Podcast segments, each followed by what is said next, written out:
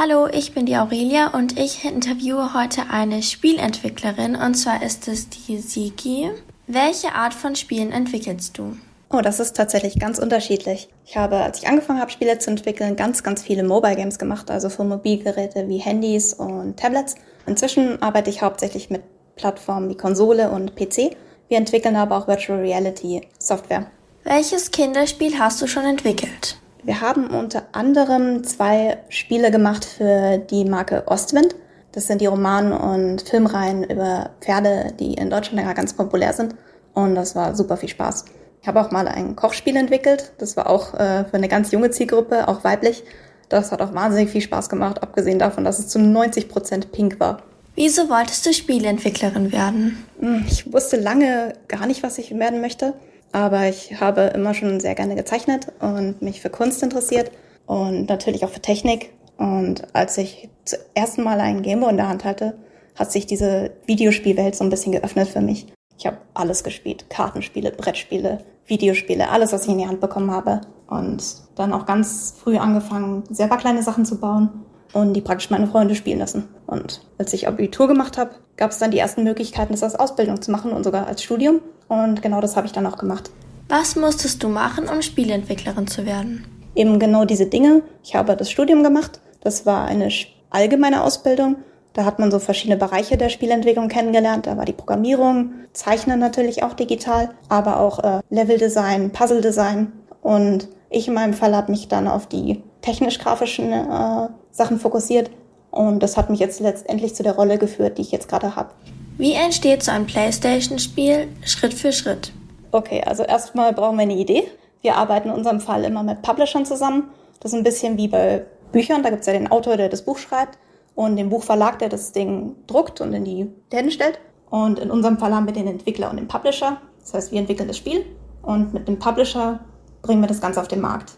Die erste Phase ist meistens ein Prototyp. Das heißt, wir nehmen uns einen Teilaspekt vom Spiel raus und setzen den schon mal grafisch und programmiertechnisch um, dass man so eine kleine Vorschau bekommt, wie das Spiel aussieht. Dann gehen wir durch verschiedene Stufen des Spiels und wenn das Ganze dann an einem Stand ist, wo es keine Fehler mehr gibt, können wir das Ganze auf den Markt bringen. Wie lange dauert es, bis ein Spiel fertig ist? Das hängt natürlich von der Größe des Spieles hauptsächlich ab. Wir haben schon Spiele innerhalb eines Jahres entwickelt, manchmal sogar kürzer.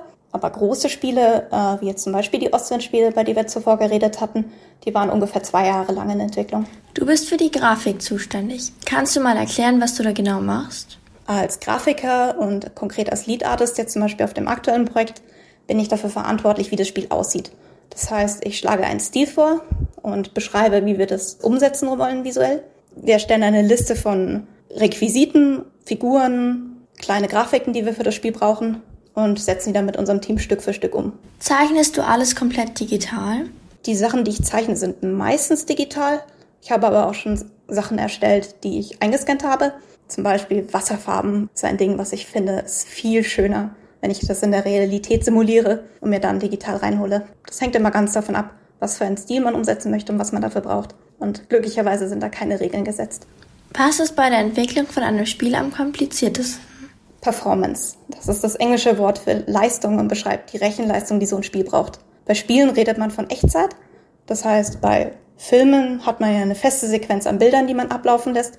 Und die sind vorher schon erstellt und gespeichert. Das heißt, wie bei einem Daumenkino, man lässt die Bilder durchfahren. Und im Fall der Spiele heißt das, dass wir die live berechnen müssen. Also anders als beim Film wissen wir nicht, schaut das Spiel jetzt nach links oder nach rechts. Das heißt, wir müssen es in der Sekunde wissen und entscheiden und dann die Bilder praktisch bereitstellen, die der Spieler braucht. Ah, das heißt für uns, dass wir da, wenn wir genauso hübsch aussehen wollen wie jetzt ein, ein Film, müssen wir da ganz viel tricksen, dass das genauso aussieht, ohne dass es genauso ist. Das ist das Komplizierteste, weil das heißt für uns, dass wir uns immer Lösungen ausdenken müssen, Dinge so aussehen zu lassen, wie wir wollen, ohne dass sie so teuer sind, wie sie es wären. Was macht dir an deinem Job am allermeisten Spaß?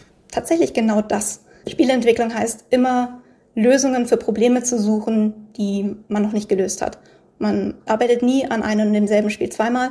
Es gibt immer neue Situationen, neue Dinge zu lernen. Und das ist etwas, was mir wahnsinnig viel Spaß macht und was ich auch als große Herausforderung immer sehe. An welchem Spiel hast du bis jetzt am allerliebsten gearbeitet? Am allerliebsten gearbeitet habe ich an einem kleinen Mobile Game. Das haben wir zusammen mit Rovio entwickelt für die Angry Birds Marke.